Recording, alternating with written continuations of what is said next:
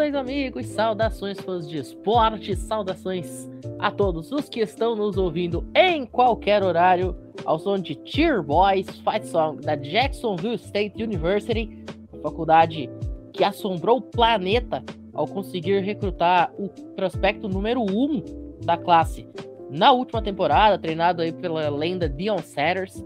Estamos chegando no 39 episódio do College Cast, o único podcast da língua portuguesa 100% especializado e focado no futebol americano universitário.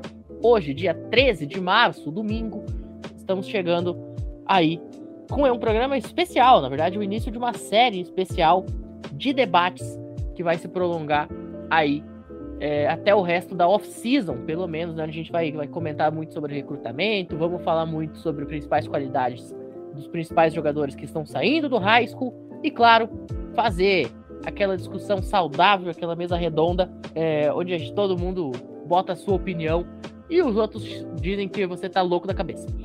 Mas antes de a gente começar a falar especificamente aí sobre o assunto de hoje, vamos fazer aquele giro histórico tradicional que a gente sempre faz no início aí de cada programa. Hoje, 13 de março, como eu falei, a gente volta até 1983, quando o Birmingham Stallions bateu o Oakland Invaders naquela que seria a primeira prorrogação da história da USFL.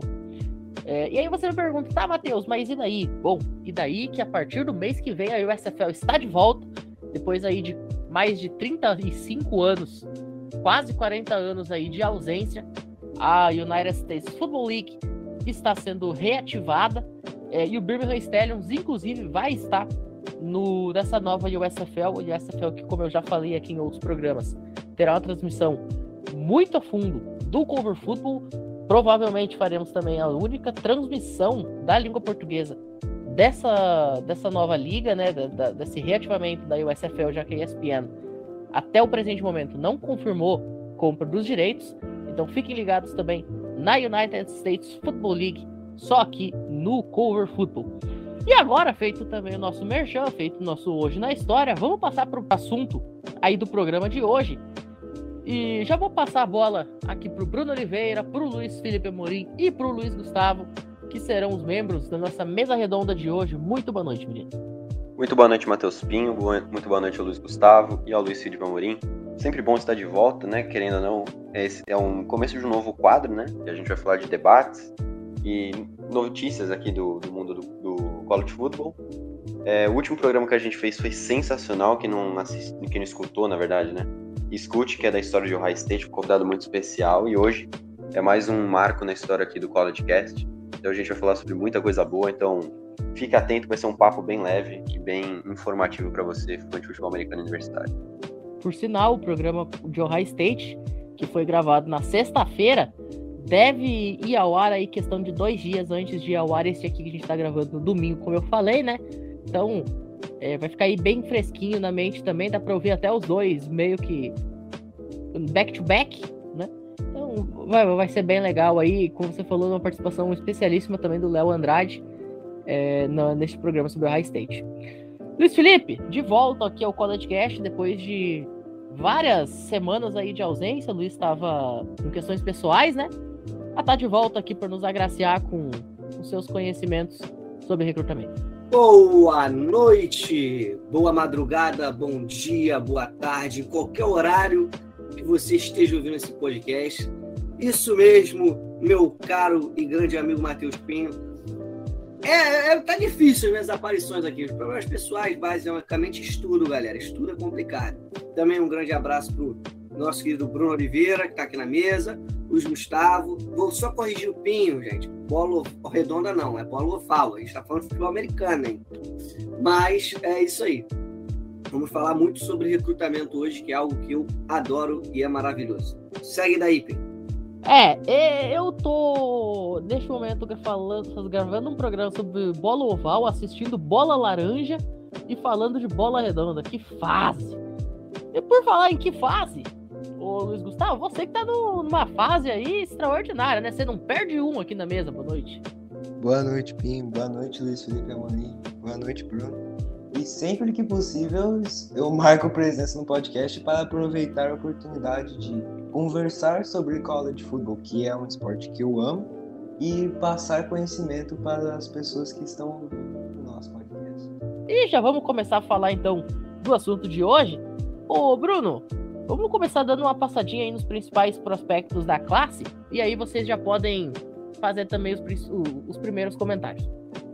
Vou falar rapidinho porque o Luiz levantou a mão antes de mim. Eu sou uma pessoa que respeita a ordem de levantar a mão, mas eu só vou falar da classe de 2021, porque a gente falou no passado do recrutamento, né? Inclusive, eu ouvi hoje e eu e Luiz Felipe Amorim demos uma aula de previsão. A gente falou os principais pontos dos jogadores e aconteceu, né? Quem, quem é, escutou e, e, lembra, a gente falou do Caleb Williams, a gente falou do Dallas Turner, a gente falou do Trevelyan Henderson de Ohio State. E teve outros jogadores que vão fazer, vão ter seu impacto, talvez nessa temporada, né? Que é o J2 Imoloal, o Jack Sawyer, o Leonard Taylor de Miami. E o Emeka Ibuka é o meu principal jogador que eu acho que vai ser um astro nessa temporada, porque Garrett Wilson e Chris Olave vão sair de Ohio State pro draft. E vai sobrar o, o Smith Nidigba e ele vai ser o wide receiver 2 de Ohio State. Então já deixo a minha previsão aqui que o Egbuka vai ser o futuro de Ohio State nessa temporada. Aí o Luiz começa e aí eu vou dando meus comentários que nem a gente fez no ano passado. E o primeiro prospecto aí que a gente vai analisar hoje, Luiz Felipe, Bruno, Luiz Gustavo, é o Devon Campbell. Ele que é de Arlington, Texas, jogou na Bowie High School é, o décimo jogador aí dessa classe de recrutamento. Ele que teve uma nota de 9,4, né? Uma nota quase perfeita, um jogador 5 estrelas que se comprometeu com a Texas Longhorns.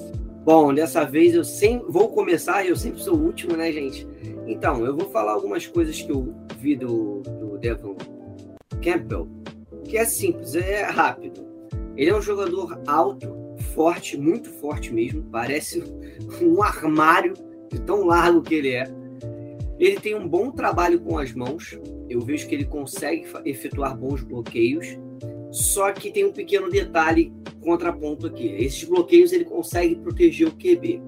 Só que eu acho ele um pouco lento por não ter muito trabalho com os pés. Ele não consegue fazer o básico de um OL. Para quem está ouvindo, eu vou explicar rapidamente. Um OL ele tem que ser bom com bloqueios com as mãos para impedir um avanço do DL e ele tem que se movimentar de maneira lateral. Só que essa movimentação tem que ser rápida, tipo um caranguejo. Ele é lento, ele não consegue fixar bem os pés no chão. Isso aqui acaba abrindo um espaço para um outro DL ou até mesmo DL que está no combate com ele passar com mais facilidade. E ainda prejudica em gaps, abrir o buraco, né, aquele buraco na OL, para o running back passar. Eu acho que se lapidarem ele melhor, ele vai ser um grande OL. Bom, é, o Devon Campbell, ele assinou com o Texas no dia 2 de 2 de 2022, da classe 22. O que que significa? Exatamente, significa nada. Mas ele se comprometeu com o Texas e dentre as, uh, as opções ele tinha Alabama, Georgia, USC e ele escolheu Texas. E quem que ele vai estar protegendo? Queen Ewers, que a gente vai falar bastante daqui mais para frente aqui no podcast. E ele vai proteger também o Bijan Robinson na parte da abrir espaço na corrida, né? E como o Luiz falou, ele precisa de melhorar algumas coisas, mas ele é um bom. É, é ele protege bem na, na, Ele abre bem espaços no jogo corrido, ele é bom no campo aberto, né? Quando ele vai para o campo aberto para conseguir é, jardas para o running back é, além da linha de scrimmage, mas ele precisa melhorar o, a proteção no passe, ele, ele ainda tem um pouco de dificuldade. E ele é bem pesado no, no quesito de, de ser um, um OT, Porém, a comparação que eles fazem com ele é do Wyatt Davis, que agora tá no Minnesota Vikings. Me corrija se eu estiver errado, ele era de Ohio State. Só que ele, era um, ele é um guard, né? Então, ele tem uma altura relativamente boa, mas ele tem essa possibilidade de se mover para guard, no, talvez no, no futuro próximo. É, então, vale a pena ficar de olho, principalmente esse ano, que Texas vai estar tá bem nos holofotes. É, vamos ver como é que ele vai se desenvolver, mas acho que com um pouco de, de força de vontade ele consegue virar um tackle muito bom no, no futuro, e ele é o número um dessa classe de 22. E eu acho que essa decisão do Devon Campbell se comprometer com Texas foi muito bom, porque para o ataque de Texas ter sucesso em 2022 e não ter um desempenho tão ruim quanto teve no ano passado, o, eles precisam proteger o Queen Ewers para ele conseguir fazer boas conexões com o Bijan Robinson e o Xavier Murphy. Devon Campbell deve ajudar muito nisso de dois, a partir dessa temporada para o futuro, né? Porque ele tem tudo para ser um dos principais jogadores da linha ofensiva de Texas no futuro. Perfeito. O Devon Campbell, eu acabei não citando, ele é IOL, né? O Luiz até já, já pincelou, explicou ali as principais funções do jogador de OL, mas para deixar registrado. O número 9, dando segmento aqui, é Shermar Stewart. Ele que se comprometeu com a Texas A&M Aggies, vindo de Monsenhor Pace, em Opaloka, na Flórida. Ele teve uma nota de recrutamento de 0.994, mesma nota aí que teve o Devon Campbell, e é o terceiro na sua posição no país. Ele que é jogador de DL. Então, mais uma classe de rushers, né? Ele é um grande rusher. Ele é um DE, pelo que eu vi ali. Ele joga muito na ponta da linha, forte, explosivo, ágil e ele é muito agressivo. Adora dar hit e por aí vai. Tem uma facilidade para se diferenciar da OL. Chega muito rápido no QB no running back, só que ele tem que mudar uma coisinha. Ele não consegue ter muitas leituras pre-snap, ele vai muito no instinto, na improvisação. Mas é um excelente jogador. Um excelente jogador. Se for muito bem, se for lapidado, vai ser um grande jogador. É, ele é um jogador que é comparado ao Chris Jones do, do Kansas City Chiefs, mas como o Luiz falou, ele joga mais de DE e é mais uma classe que nem do ano passado. Teve muitos rushers, ele é o terceiro DL da classe. E Texas A&M foi a vencedora desse ano do, do recrutamento com toda certeza. E como o Luiz falou, ele é um cara que chega facilmente no backfield, mas ele não é um jogador de finesse, é aquele jogador de, de instinto rápido e então ele pode ser prejudicado um pouco por isso, mas é um jogador que tem uma, uma grande envergadura, ele é alto, ele é forte, só que ele tem que ser um pouco mais flexível para conseguir ser melhor lapidado, mas ele é um jogador que pode contribuir muito para Texas A&M nessa, nesses próximos anos. E sobre o Shamar Stewart, eu tenho uma, uma, opinião que ele é um prospecto de linha defensiva muito bom, né, como os, os companheiros de mesa que falaram, né, e ele, e ele é um dos recrutas de Texas A&M dos recrutas de Texas A&M. E olha, anotem esse nome, porque Texas A&M conseguiu recrutar muitos jogadores cinco estrelas no ciclo de 2022. E fiquem de olho, porque se o Harold, né, se o Shamar Stewart for bem desenvolvido, a gente vai ouvir muito o nome desse cara. O número 8 da classe é um linebacker vindo de Cy Park, em Cypress, no Texas. A nota de recrutamento também de 0.994, segundo na posição de linebacker no país, é Harold Perkins, jogador aí que se comprometeu com LSU. É, bem, o Perkins ele tem uma boa visão de jogo, tá? Ele joga muito bem pelo interior da linha, ele é forte, explosivo e adora forçar fumbles. A maioria desses jogadores que eu tô vendo aqui de defesa, eles vão pro hit, eles gostam de pancada, isso é muito bom. Só que eu acho, tipo assim, ele não, ele não é tão ágil para uma cobertura, por exemplo. Acaba deixando muito espaço vazio no slot. Porém, é como eu falei, eles têm, ele tem muito esses pontos positivos. Para mudar, é, para ter uma mudança de cobertura, ele não é tão bom. Além de ser bom com as mãos, porque para quem não sabe, ele improvisa como running back e nas horas vagas em alguns snaps como wide receiver no high school. E por conta disso, ele é um jogador que joga mais, uh, consegue jogar de edge também, mas ele faz essas coberturas, como o Luiz falou, ele alinha em wide receiver, running back e tal. Ele tem esse problema assim de marcação, mas ele é um cara muito rápido. O 40 yard dash dele foi 4,49. A gente, a gente não vai falar do combine hoje, mas é, muitos jogadores rápidos nesse combine. E ele é um cara que só mostra como a, a, o tiro de 40 jardas está sendo muito valorizado nos últimos anos e ele está abaixo de 4.5 com 19 anos, eu acredito. É, ele, ele é um tackle, ele tackle machine, ele faz muito tackle. A comparação é com ele é o Michael Jack, de Jack, do Jackson do Jaguars. Não concordo muito com essa comparação, acho que ele é um estilo um pouco diferente da NFL, mas é um cara que a LSU precisa lapidar porque jogadores bem fortes vêm dessa defesa nos últimos anos e ele pode ser um grande talento no futuro. E sobre o Harold, o Harold Perkins, eu tenho uma curiosidade sobre o recrutamento dele. Porque, como o Pinho falou, né, ele estudou e jogou em Cy que fica localizado na cidade de Cypress, no Texas. Mas ele nasceu no estado da Louisiana, por causa dessa relação muito forte com o estado natal dele, né, ele se comprometeu com LSU. E já que essa equipe tem tradição de desenvolver linebackers para a NFL, vamos ver como vai ser o desempenho do Harold Perkins na nessa defesa da equipe. Perfeito. A gente agora fala de mais um linebacker, né? Já que a gente falou aí do Harold Perkins, que era o número 2 da posição nessa classe de recrutamento, vamos falar do número 1 um, então. CJ Hicks acabou se comprometendo aí com o High State Buckeyes. Ele que vem de Artbisp Alter em Dayton, em Ohio. Teve uma nota de recrutamento também na casa de 0.994, como eu falei, jogador número 1 um da posição de linebacker.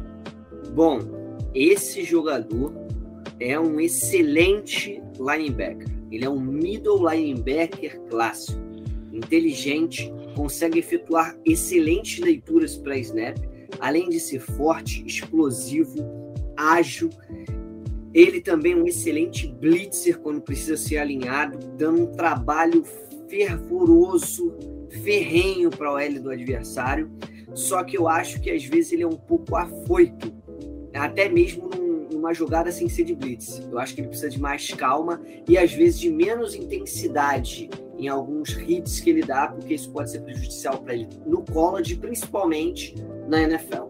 Só falar uma coisinha, eu tava pensando do, do Harold Perkins, eu lembrei de um linebacker que faz coberturas com o Micah Parsons, né? Querendo ou não, eu não acho ele parecido, mas um linebacker que faz coberturas e a linha como Ed também é o Micah Parsons. Mas falando do CJ Hicks aqui, mais um jogador draft, recrutado por High State, desculpa. E agora ele vai juntar com o Jack Sawyer e o JT Tuimolau, que então vai formar um front seven absurdo.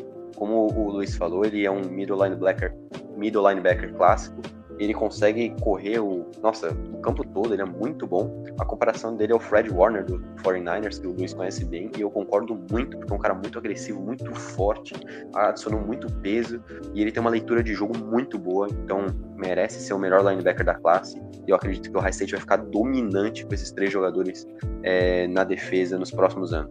É, eu acho que né, a, o CJ Hicks foi uma adição muito boa para a classe de recrutamento de 2022 de Ohio State e com o time assinando, né, com o, o ex-coordenador defensivo de Oklahoma State, Jim Knowles, eu acho que ele pode fazer um trabalho muito bom na defesa da, na defesa da equipe, né, que não teve um desempenho tão bom em 2021, e com esses prospectos muito bons que ele vai ter na mão dele, né, como o Bruno falou, JT Tuimoloau, Jack Sawyer e agora o CJ Hicks, eu acho que essa defesa de Ohio State pode se tornar dominante a partir de 2022.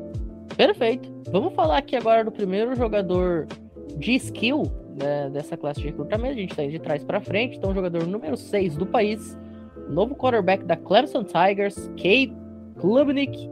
Ele que vem do Westlake, em Austin, no Texas, é, capital lá do, do estado. É, teve a nota de recrutamento na casa de 0.995. Jogador número 1 um da sua posição nesta classe Cade Klubnik? Então, ele é um QB bem interessante. Ele tem um braço excelente, um braço muito forte. Consegue botar com muita facilidade, facilidade bolas no fundo do campo. Tem uma boa mecânica, planta bem os pés. Ele consegue sair da pressão, escalar o pocket muito bem. É ágil, é rápido, não tem medo de tomar trombada só que ele tem um pequeno defeito, tem que corrigir isso nele. Ele é, ele é lento em tomada de decisão e sempre procura jogar a bola a fundo. Ele não solta a bola muito rápido. Ele quer sempre soltar a bola no fundo do campo. Isso pode acabar prejudicando ele. Só isso, mas ele é um excelente QB. Tem tudo para elevar o nível de Clemson, que estava precisando de um QB, né? Cá entre nós. É, e eu ia falar isso agora, porque ele não recebeu convites de escolas muito boas, assim, no quesito de QB. Ele recebeu de Miss, só que o Ole Miss já tem um quarterback no transfer portal, que a gente vai falar daqui a pouco. Teve Penn State, tem o, Sean Clifford, mas, né? Penn State e... nunca teve um quarterback que presta na história da faculdade. Exatamente. E ele escolheu para mim, teve, teve Texas A&M, Florida State, se não me engano. E ele escolheu para mim o certo, que é Clemson. E o DJ Galilei e o outro QB que tem nome eu não consigo pronunciar. Ah, não, o, tá e, e, o, e o Fomancham tá no transfer portal, ele saiu. Ah, então ele saiu. Então eu não sabia dessa notícia, então mais um motivo para ele ir para Clemson. E como o Luiz falou, ele é muito bom na, no, no quesito do pocket, ele sabe muito bem onde ele se posiciona. Ele é atlético e tal. Só que ele tem muitos riscos de passe em profundidade, apesar que ele tem uma, uma boa TD, TD interrupt, que é aquela relação de TD interceptação. Mas ele toma riscos muito desnecessários, sem necessidade. E a comparação dele é o Zach Wilson, é, também tem um, os mesmos problemas quando ele estava em BYU. Então vamos ver como é que ele vai se desenvolver, porque para mim ele já é o titular essa temporada. E sobre o Cade Klubnik, eu acho que ele foi uh, talvez não só um dos, né, talvez como o principal jogador da classe de recrutamento né, de 2022 de Clemson, e por ele ser um recruta muito bom de quarterback, fica a dúvida, quem vai ser o quarterback titular de Clemson em 2022? DJ Uyagalelei ou Cade Klubnik? Eu iria de Cade Klubnik, mas vamos ver o que o W Sweeney vai fazer. Uh, inclusive, abraço para Carol, estava com a gente aqui no programa de Clemson, disse que ia ter que fazer uma pós-graduação para conseguir falar o nome do DJ Yagalele e de repente não vai nem precisar. Agora vamos falar aí de mais um jogador de secundária, né? A gente falou antes, na verdade pincelamos sobre é, que é, quanto o LSU tem tem sucesso em fazer jogador de secundária. Vamos falar de, do, do, cornerback número 2 da classe, que acabou não indo para LSU, né? Muito pelo contrário, foi para o outro lado do país Domani Jackson, ele que é da região de Santa Ana, na Califórnia, né? Jogou em Matter Day, uma das principais é, high schools do país, e vai ficar na Califórnia mesmo. Southern California, USC Trojans recebendo aí o cornerback número 2 do país, nota de recrutamento do Dormani Jackson de 0.995. Cara, ele disparado, a gente tem comentado no nosso ouvinte. É o segundo realmente melhor da classe, porque o primeiro é incomparável. É, a gente vai chegar nele ainda. Cara, eu acho ele muito bom porque ele é um corner clássico. Ele consegue ser rápido, forte, agressivo e tem uma boa visão de jogo, principalmente numa marcação mano a mano. Ele marca o adversário até o final. Só que uma curiosidade extra é que ele tem uma aceleração absurda, um poder de recuperação muito bom teve algumas jogadas que eu assisti que ele não estava marcando o jogador adversário, mas ele consegue se recuperar em cima do cara, forçando o fumble ou até mesmo dando tempo. O único defeito nele que eu acho é que ele não tem uma impulsão tão boa e ele não é muito bom com as mãos. Então, para fazer interceptação não é com ele, mas atacar a bola e passe incompleto ou até uma jogada para facilitar uma interceptação para o companheiro é muito boa. Ele é muito bom mesmo. Para quem não sabe, o Luiz ele fica mais na parte prática, ele gosta mais de ver os vídeos, eu gosto de ver a parte mais tática, assim, de técnica assim, do jogador, né? A parte mais de estatística e tal. Então eu vou completar a informação do Luiz, porque eu estava vendo aqui que em 2019 ele correu o 40 Yard Dash em 4,51. Só que ele tem a corrida dos 100 metros rasos. Que ano passado eu falei do Trevelyan Henderson, que foi 10,94, se não me engano. O Dominic Jackson correu 100 metros rasos, vou até conferir aqui, em 10,5 segundos. Pinho, por favor, me confirme se o Usain Bolt correu em 9,58. 9,58. Mas aí, 958. Então ele é menos de um segundo mais lento do que Usain Bolt no tempo que ele corria, né? Então o cara é completamente rápido. Ele em, em linha reta, corrida em linha reta, ele é um absurdo. Mas é o que o Luiz falou, ele não tem noção muito de ball placement, que é o posicionamento da bola. Então, tipo, ele não sabe mais ou menos onde está a bola, mas ele consegue se recuperar pela velocidade. Eu, aqui a comparação está com o Xavier Rhodes, eu não concordo nem um pouco. No quesito velocidade, eu até compararia com o Eric Stokes, que foi pro Packers, ele é muito rápido. Ele não tem uma, uma boa posicionamento de bola para interceptação, mas é um cara que ataca muito a bola. Então, como um clubista que eu sou, eu falando do Packers, o Eric Stokes é o que acho que encaixaria melhor. Mas o cara é muito bom jogador. Eu gosto bastante do Dominic Jackson e, eu acho que se ele for bem desenvolvido, pode se tornar um jogador importante para o futuro de USC é sobre o comando do Lincoln Riley. E temo, eu também tenho uma curiosidade sobre o recrutamento dele, porque antes de contratar o Lincoln Riley, o USC né, estava sob o comando do Clay Helton. E quando eles demitiram o Helton, o Domain Jackson se descomprometeu da universidade. Aí quando o Lincoln Riley assumiu, ele se comprometeu de novo com o USC. Né, ficou indo e voltando nesse processo. Agora eu acho que ele está comprometido mesmo para se tornar um jogador fundamental para o futuro da defesa de USC Trojans. Não, é só um detalhe, né? Que é até importante a gente comentar. Essa questão de, de comprometimento e descomprometimento para quem não, não, não conhece os bastidores do college football. O jogador, ele desde o ano de freshman, ele pode começar a receber proposta e, e dar commit, que a gente chama, né? Ou se comprometer com a faculdade. É uma declaração é, verbal, né? Nada é, contratual. Simplesmente ele diz, ó, ah, eu a minha preferência é ir para tal time. Só que existe um negócio chamado National Signing Day. O que, que é o National Signing Day? O próprio nome já diz, né? É assinatura. Signing, para quem não sabe em inglês, é assinatura, né? S-I-G-N-I-N-G. O que, que é esse National Signing Day? É o dia que os jogadores eles assinam uma carta de comprometimento oficial. A partir deste momento, ele não pode mais se descomprometer da equipe, porque ele já assinou que ele vai aceitar a bolsa naquela escola. Os jogadores que a gente está citando aqui, todos eles já fizeram isso. Todos eles já passaram. O National Signing Day já passou, né? Todos os jogadores eles já passaram por este processo, eles já assinaram com as escolas que a gente está falando. Então esses caras eles serão jogadores destes times na próxima temporada. Se eles vão entrar no transfer portal, se eles vão fazer sua carreira toda nesse time, aí o futuro vai dizer. Mas esses jogadores que a gente está citando aqui, eles não podem mais se descomprometer das equipes, porque eles já assinaram um contrato formal dizendo que vão estudar lá a partir aí do ano de 2022. Fala, Bruno. Não, e para quem não sabe, o face of the franchise do Madden é quando você escolhe o boné da equipe, é, é isso. Você escolhe o boné da equipe e fala que você se compromete com tal equipe. E teve uma história engraçada que um jogador ia fazer o National Signing Day dele, e o pai dele, antes de uma entrevista, o cara perguntou isso sem querer, ele falou que ia pra Oregon. Pô, destruiu todo o clima de tensão lá. Foi muito engraçado. Mas só para completar aqui do Dominic Jackson, eu falei que ele é muito rápido, eu esqueci de falar que ele é retornador de punch e de kickoff. Então é um jogador bem interessante para analisar. É, e essa questão aí, do, você falou dos bonezinhos, aí você, você aí que não acompanha muito, de repente tá entrando no mundo do futebol americano, você pensa, pô, mas tá, mas grande coisa. O cara só ia pegar um boneco. Gente, isso aí passa internacional.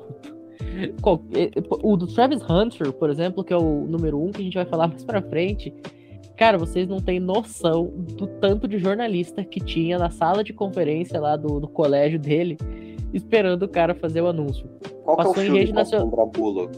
passou. Mostra? É, não, esse do Travis Hunter passou em rede nacional na CBS.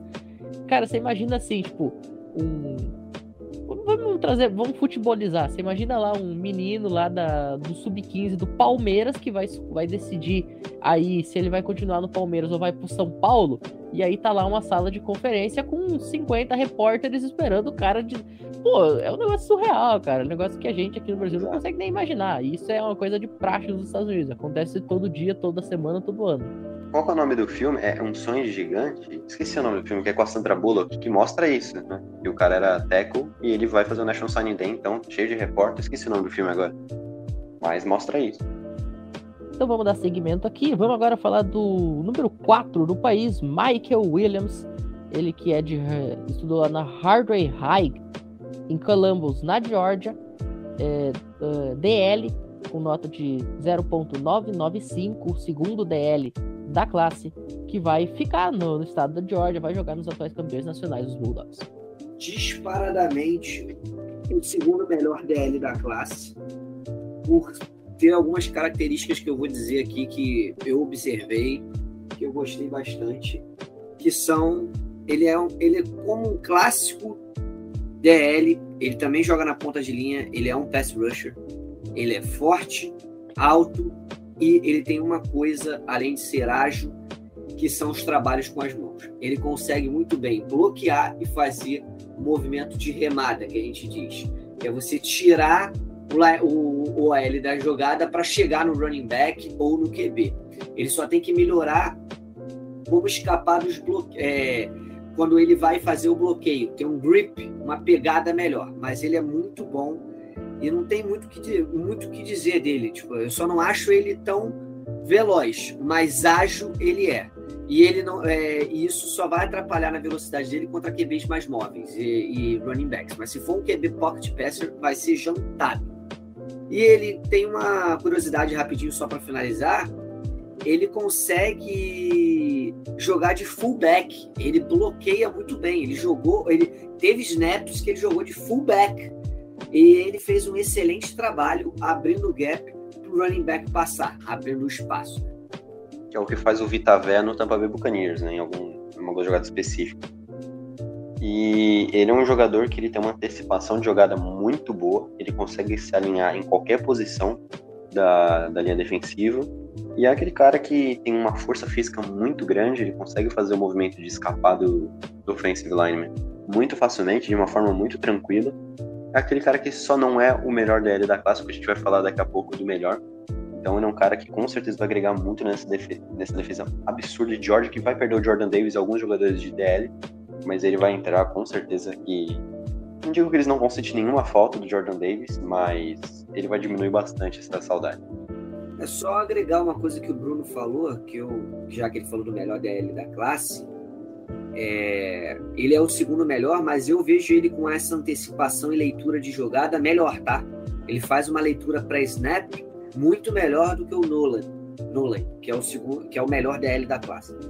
E para os atuais campeões do college football, né, Georgia Bulldogs, eu acho que o, esse comprometimento do Michael Williams foi muito importante, porque eles vão perder vários jogadores de defesa para o draft da NFL.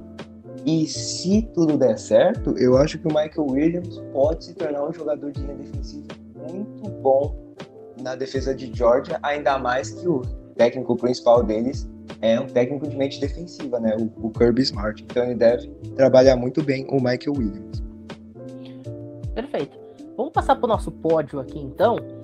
É, na terceira posição, Luther Burden, ele que vem da East St. Louis, na cidade de East St. Louis, no Illinois. É, uma nota de recrutamento dele de 0.997. Wide receiver, único wide receiver no top 10. Ele que teve uma escolha bem interessante, bem intrigante, vamos dizer assim. É, wide receiver número 1 um da classe indo para Missouri. Agora eu vou ter que tecer um pouquinho mais. O Pinho vai querer me matar, mas, gente, eu acho que ele não merece ser o terceiro melhor jogador da classe. É minha opinião. Entendeu? Ele não tem tudo isso.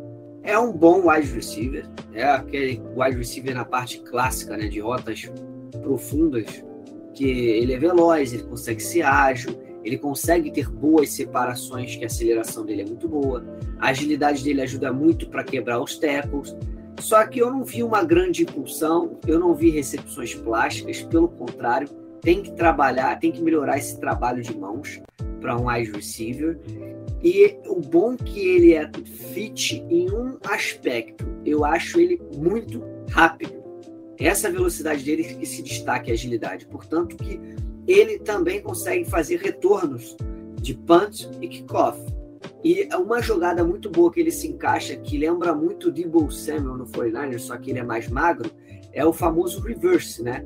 Que ele passa por trás ali do, do running back, do fullback, recebe, de uma ponta para outra da linha, recebendo a bola e correndo. E isso, para mim, é o cargo-chefe dele. É, aqui foi de longe a pior comparação que eu vi nos últimos tempos de um jogador. Porque o que, você pensa? O Luther Burden, ele é um cara que, para mim, concordo com o Luiz, não merece ser o terceiro melhor do país, porque é um cara que, de acordo com. Eu tô falando aqui com os analistas, tá? Pra você nunca é, acreditar fielmente nos analistas. Ele é um cara que já jogou basquete, e por isso ele consegue ter um 50-50 um ball melhor. Ele consegue vencer essas batalhas 50-50, porque ele já, é, querendo ou não, o basquete se usa muito a mão, né? É meio óbvio, mas isso ajuda ele a ter um pouco mais de controle na bola. Só que aquele, aquele cara que ele joga muito bem nas jardas após a recepção, ele é muito rápido, ele retorna para o kickoff, ele faz o reverse, que nem o, Luiz falou. Beleza.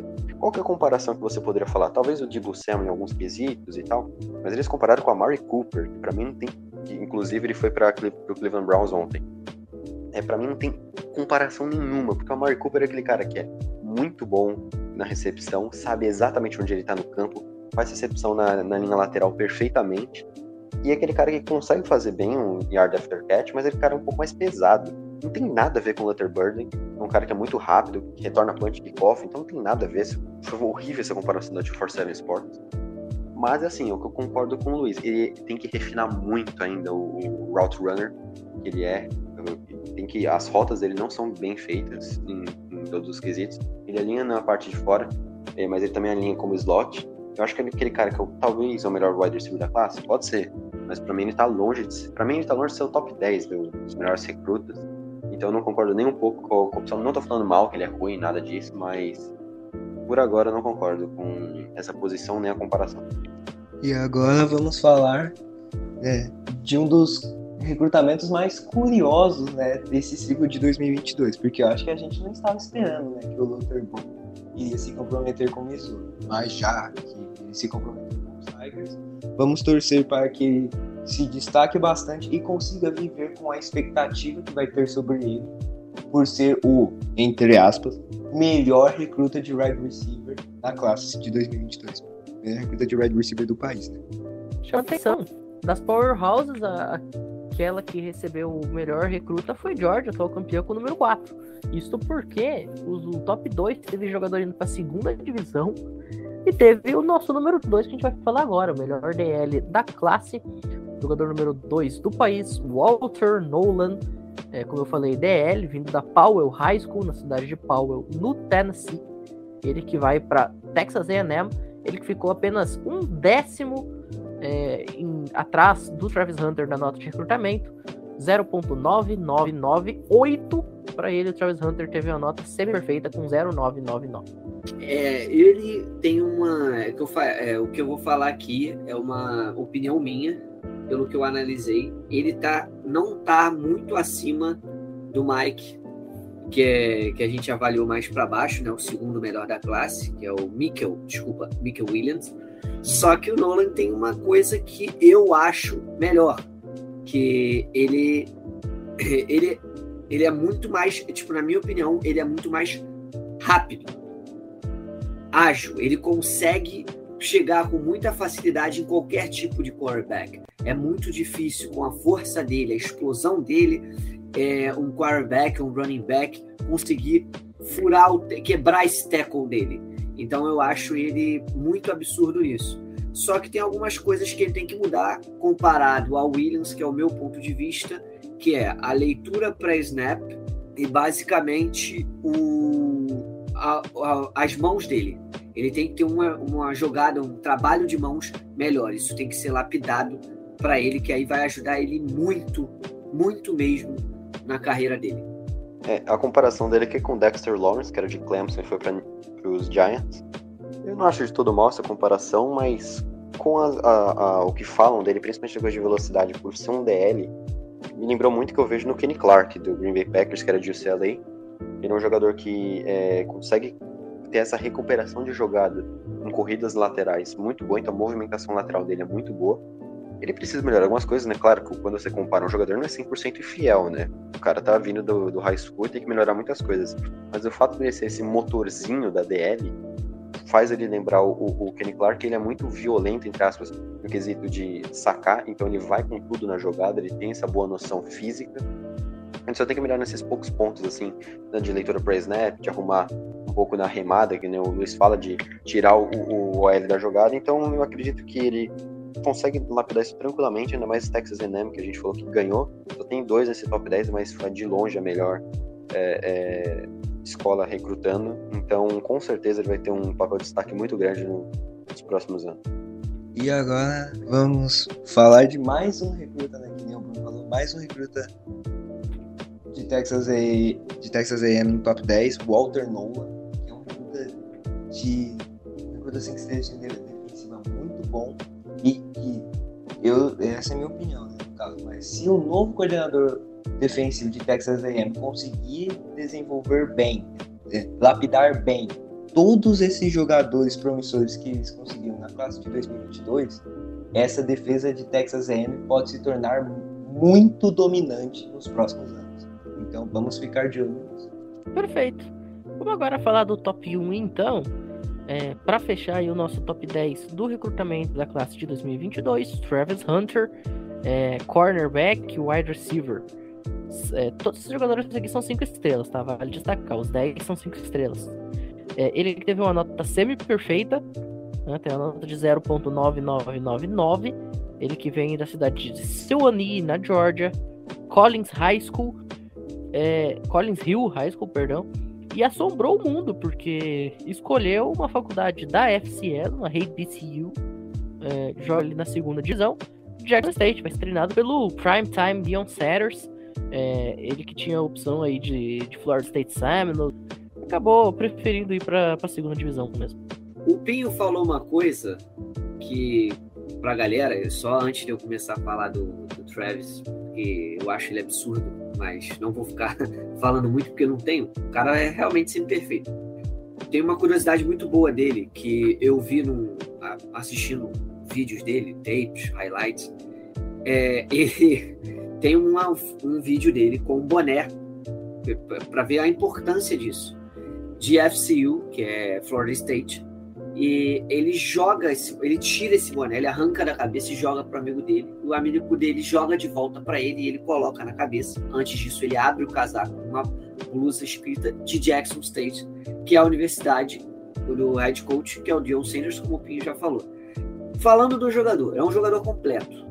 A única coisa que eu não vi nele é cobertura, é uma cover mas em mano a mano ele é completo. Ele é rápido, ele é ágil, ele é forte, ele tem uma boa impulsão. Não é à toa que ele fazia uma dobradinha como wide receiver e ele, se jogasse de wide receiver, ia ser disparado o melhor wide receiver da classe. Mas como ele optou por corner, ele é disparado o melhor cornerback da classe. Não tenho o que dizer dele. Eu vou só falar uma coisa. É, ele é um futuro Dion Sanders, ou pelo menos Jalen Ramsey. Ele joga igual ao Jalen Ramsey que ele consegue ser mais atlético do que o Dion Sanders na parte de blitz, assim, de explosão. Não, é, você falando que ele foi para a segunda divisão, se fosse para North Dakota State, talvez as pessoas não fossem estranhar tanto, porque é uma universidade muito grande. Mas o cara vai para Jackson State, obviamente a única explicação de Dion Sanders. E a comparação dele é o Charles Woodson. Para quem não sabe, ele foi pro Hall da Fama da NFL esse ano. Foi indicado. É, é ele, né, Pinho? Ou é o Leroy Butler? Eu confundi. O Woodson eu acho que foi ano passado. É, mas enfim, né? Ele foi pro Hall da Fama. É, então, ele é literalmente um cornerback maravilhoso e um wide receiver também. No, no, no high school, ele teve mais de 3.600 jardas recebidas, 46 touchdowns e 19 interceptações como cornerback. Eu, eu, eu, vou falar sem medo de errar, tá? Eu não quero dar uma de, sei lá, de Fábio Sormani aqui, mas ele tem tudo para ser um dos maiores jogadores da história da FCS por ele ter escolhido Jackson State. Porque é, é como se você pegar um, um, melhor recruta de cornerback da classe e colocar numa liga patética. Porque, obviamente, você pegar quarterbacks muito fracos, e você pegar wide receivers não bons em, em rotas. Então ele tem tudo para ser dominante, jogar como se estivesse jogando no quintal de casa. Então, agora, se ele fosse para Alabama, aí é coisa diferente, Georgia, etc. Mas Jackson State, ele tem tudo para ter, sei lá, 20 interceptações numa temporada, eu não duvido nada. Esse cara é absurdo, ele intercepta muito bem, ele tem noção de campo de forma sensacional. Esse cara vai ser um dos maiores jogadores da história da FCA. Iria falar agora, né, Bruno? E quando você quando a comparação do cara é um hall da fama, você sabe que o cara é diferenciado. E falando mais, um pouco mais sobre o Travis Hunter, né? Depois de ter uma carreira no high school muito boa em Collins Hill, ele ficou comprometido com a FSU, Florida State, por mais de um ano, né? Porque era próximo de onde a família dele cresceu, né? Se estabeleceu. Só que aí, quando o Dion Sanders fez uma oferta para ele, ainda mais que o Dion Sanders é o maior ídolo do Travis Hunter, aí eu acho que essa oferta foi muito grande para ele recusar. E agora a gente já pode considerar ele né, um jogador de Jackson State Tigers e olho nele, hein? Porque se ele se desenvolver como é esperado, a gente vai ouvir falar muito bem sobre esse cara. Ah, só para falar que a comparação dele com o Charles Woodson foi cirúrgica. Foi muito boa mesmo. Só isso. Acho que tem tudo para ser até maior, igual ou maior. Muito bem, fechamos então uh, essa questão aí do top 10 do recrutamento. É, não vai ficar só nisso, tá? A gente vai fazer programas especiais focando no recrutamento, time é, do, dos times, né, no caso, os ganhadores e perdedores da classe de recrutamento. Vamos falar também sobre outros jogadores que acabaram ficando fora do top 10. Mas, é, por hoje, é isso. E agora vamos falar um pouquinho sobre Transfer Portal, né? Uh, os jogadores que se transferiram. A gente até falou um pouquinho sobre o que é Transfer Portal mais cedo. Então, o jogador, ele, a partir do momento que ele assina a Intention Letter ele passa a ser um jogador daquela universidade, depois se ele quiser trocar, ele pode entrar no portal de transferência e ir para outro lugar. E teve vários jogadores aí nessa off-season que fizeram isso e muitas dessas trocas de, de time foram bombásticas, né? A gente pode separar aí Spencer Rattler e Caleb Williams, os dois quarterbacks lá do Oklahoma Sooners, indo para outros lugares, né? Respectivamente para South Carolina e para USC. É, teve ainda outros jogadores que também fizeram caminhos parecidos, gente chegando, gente saindo. E aí, o que a gente pode de, de, destacar aí no transfer portal da off-season de 2022. Eu vou ter dois destaques assim para a galera que são os melhores, né? Que é o Caleb Williams, que saiu de, de Oklahoma logo que assumiu inclusive a titularidade e foi para o CC né? Eu acho que o pessoal pode me corrigir aqui, pode acrescentar. Acho que foi por causa do técnico, né? Que saiu foi. de Oklahoma e aí. Isso. O Lincoln, o Lincoln Riley conseguiu levar o Caleb Williams, e eu vou falar mais, mais um aqui, que foi o Mario Williams, também Williams, que é o wide receiver, quatro estrelas. E, e, e ele influenciou no recrutamento de outros jogadores da classe de 2023 prometido Travis Travis Dye Não, e ele conseguiu fazer. Não, e ele conseguiu fazer o, o Malat Nelson, que era o, o, na época o QB1 da classe de 2022 e 2023. É, que tinha dado commit para Oklahoma para jogar com ele, ele deu de commit de Oklahoma e deu commit com o USC também. E o último aqui que eu acho que agora o Pin também vai falar mais, que eu não entendi nada, que foi o Queen Weavers. Eu não entendi porque ele saiu de OCU, Ohio State, e foi para Texas.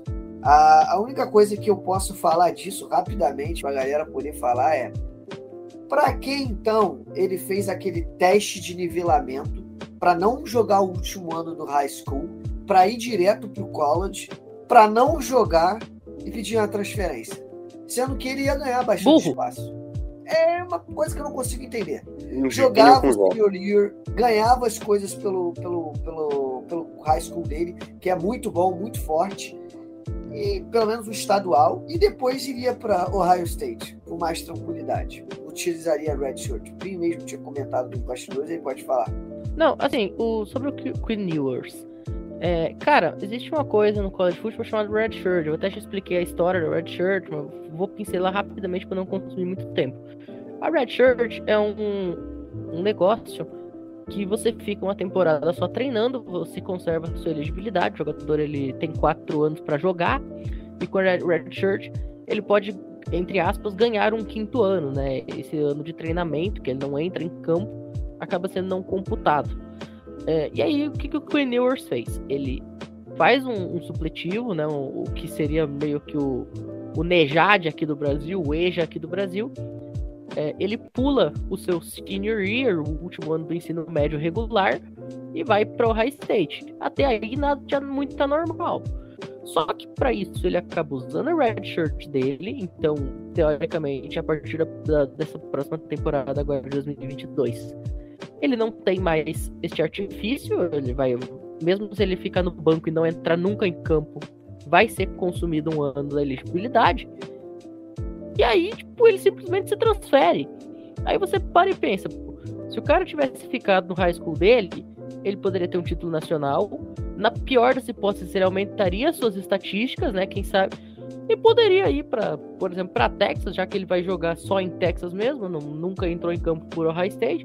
Poderia ir para Texas tendo direito ao red shirt, poderia ficar mais um ano lá é, estudando e aprimorando a sua técnica e iria para os quatro anos de titular normalmente.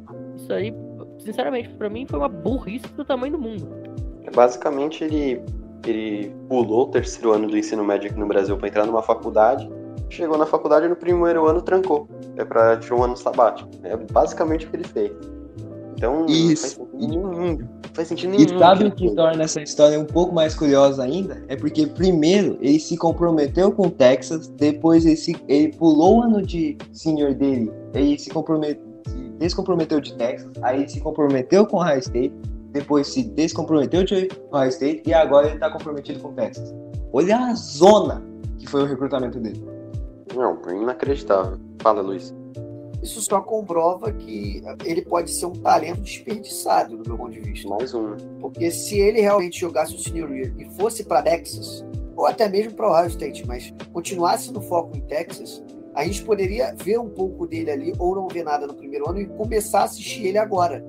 Ele vai provavelmente jogar em Texas? Vai, mas ao decorrer da temporada, sem treinar, sem saber nada do playbook, e aí ele pode só se enrolar, só se enrolar e não chegar na NFL. Ele tem tudo para chegar na NFL. E a sorte dele ainda é que o Casey Thompson saiu e o Hudson Card eu acho que ainda tá, né? No, nos tec, em Texas. Não tenho certeza. Eu, eu vou até fazer uma pesquisa aqui. É, mas eu queria falar que o do Travis Hunter ainda, porque o Pinho falou que ele estava entre Jackson State e tinha Miami nos finalistas. Se você tiver um jogador que está em dúvida entre Itaquaquecetuba e Miami, ele vai escolher qual? Ita- Itaquaquecetuba. Itaquaquecetuba. Isso. É inacreditável. Inacreditável. Se você, se você pegar uma praia, o cara vai preferir jogar do que jogar em Miami. É inacreditável como todo mundo odeia Miami. Mas o- a grande verdade aqui, que eu vou falar dos meus vencedores e perdedores desse Transfer Portal, Pra mim, o maior vencedor, sem dúvida, é o USC, que conseguiu o Caleb Williams, que conseguiu o Mario Williams, e conseguiu o, o Travis Dye, que era um grande running back de Oregon, era o running back 2, e o CJ Verdell vai ficar mais um ano, então ele vai ele vai para USC. E outro vencedor para mim foi o Miss, que pouca gente falou, é, que conseguiu o Jackson Dart como quarterback, é, excepcional, ele era o futuro de USC, mas como o Lincoln Riley foi, o Caleb Williams foi para USC, aí o Jackson Dart foi para Ole Miss, e vai perder o Matt Corral pro draft. Excelente escolha do Jackson Dart. E quem que vai com ele? O Zach Evans, que era de TCU, um talento que estava sendo, entre aspas, desperdiçado numa universidade menor. Cara, ele é um excelente running back, eu adoro ele. E ele vai conseguir ter um, uma química muito boa com o Jackson Dart, estou muito ansioso para ver. E Alabama também foi uma boa vencedora, conseguiu o Jamir Gibbs, é um excelente running back também de Georgia Tech. O... E conseguiu o favor, Desculpa te cortar, Bruno. Falou do Zach Williams, né? O... Zach Evans. Evans, Zach- desculpa, gente, perdão. Não. É, realmente era um talento desperdiçado em TCU. Ainda bem que ele foi para Miss. Meu Exato. Deus do céu. Teve o jogo dele contra a SMU, que o Tanner Mordecai jogou muito. Ele deitou, foi o único jogador de TCU, porque o quarterback não é muito bom, nem lembro direito o nome do quarterback. É, muita interceptação, e ele era o único cara a fazer alguma coisa. Então ele ir para o Miss vai ser um grande salto na carreira dele. Mas falando de Alabama, eles conseguiram o Jamir de running back e o Jermaine Burton, wide receiver de, de Georgia. Ele ficou um tempo lesionado, mas ele não estava sendo bem utilizado. Ele vai para Alabama e vai perder o, o Jameson Williams e o, o John Matt pro draft. Então ele vai ter uma grande oportunidade de chegar bem pro draft de 2023. Então o futuro de Alabama é, tá em boas mãos com esses dois jogadores. E, e Bruno, Bruno, além desses dois jogadores, Alabama também conseguiu o Eli Riggs, ex-cornerback de LSU. Exatamente. E a secundária dele, da equipe, não se destacou muito em 2021, né? Então eles reforçaram essa unidade da equipe. Exatamente. Alabama foi crucial como torcedor de Alabama. Alabama reforçou as perdas que vai ter no draft, mais a secundária, que é o, o grande problema calcanhar de Aquiles do time. Então, eu tenho tudo para vir com tudo esse ano. Eu realmente espero que traga um título, que foi bem Eu acho sofrido no que, passado. Vou falar, puxar a sardinha agora para Miami. Miami fez algo bem parecido com Alabama. E é, teve um recrutamento muito bom em 2021. Né? A Alabama conseguiu muitos jogadores de linha ofensiva. Miami conseguiu um- o terceiro melhor jogador da classe o sétimo ano passado. Esse ano foi um pouco mais conservador, mesmo com o Cristobal chegando para Miami. É, e, cara, eu vejo que o futuro de Miami como torcedor, eu vejo um, um futuro bem promissor, porque eles conseguiram o Frank Ledson, o wide receiver de Clemson, que é um bom wide receiver, com a saída do Charleston Rumble. E vai ter o Tyler Van Dyke. é, se ele se machucar, tem o Jake Garcia no banco. Tem os jogadores pro futuro ainda, no, é, o Bubba Olden vai ficar. Então, cara, como torcedor de Miami, tô bem confiante com o time essa temporada. Eu acho que não, não acho que vai ser, chegar perto do playoff, mas pelo menos ficar no top 15 do ranking, eu acho que é bem possível com jogadores tão jovens um futuro da equipe que eu acredito que seja bem promissor. E o Tyler Van Dyke mostrou muito potencial, né? No seu primeiro ano em Miami. Demais, demais. Nossa, ele é muito melhor que o Dark King, do Dark King. Nossa senhora, não tem nem comparação. Concordo com você, Bruno, porque eu também acho que o- as duas equipes, né, que foram os maiores vencedores do Transfer Portal foram USC e Ole Miss, porque eles conseguiram, mesmo tendo recrutamentos fortes, eles conseguiram reforçar o seu time ainda mais usando o Transfer Portal, que está se tornando uma, entre aspas, né, fonte de jogadores cada vez mais importante para os times do college football. Exato, eu só vou fazer o último comentário que eu esqueci de falar. O perdedor, pra mim, não tem outro perdedor senão o Oklahoma, que perde os dois quarterbacks, mesmo ruins ou não, independente, se foram os piores quarterbacks do mundo, mas perdeu dois jogadores que já estavam no time conseguiram Dylan Gabriel, que é um bom quarterback, mas para mim não é um quarterback do futuro para Oklahoma, nada disso. Perdeu o Mario Williams, que era o melhor wide receiver do time. Então o time tá numa situação bem complicada. Muito bem. Encerramos assim essa edição aí número 39 do College Cast. Hoje falando muito aí sobre os bastidores, né, do, do college football, é, transferências, jogadores saindo e entrando nas faculdades, os, os jogadores que vão participar aí do futebol americano universitário a partir de agosto deste ano, com aquela cobertura especialíssima do Cover Football e do College Cast, como de praxe. Na semana que vem tem mais debate aí, vamos falar um pouquinho sobre é, outros assuntos aí de como vão vir as faculdades, tem muita coisa ainda para rolar nessa off-season. E como sempre, a gente vai a fundo para levar as informações até vocês. Quero agradecer aqui aos dois Luiz, também ao Bruno pela participação, para todo mundo que ouviu a gente até aqui. Fique agora com Fight Campbell, Fight Song aí da Campbell University. A Campbell Camels, por sinal, um dos símbolos mais legais, uma das logos mais legais do college football, que é um camelinho muito simpático. Para todo mundo, uma excelente manhã, tarde, noite, madrugada. Quando você estiver ouvindo isso daqui, e até a próxima. Valeu!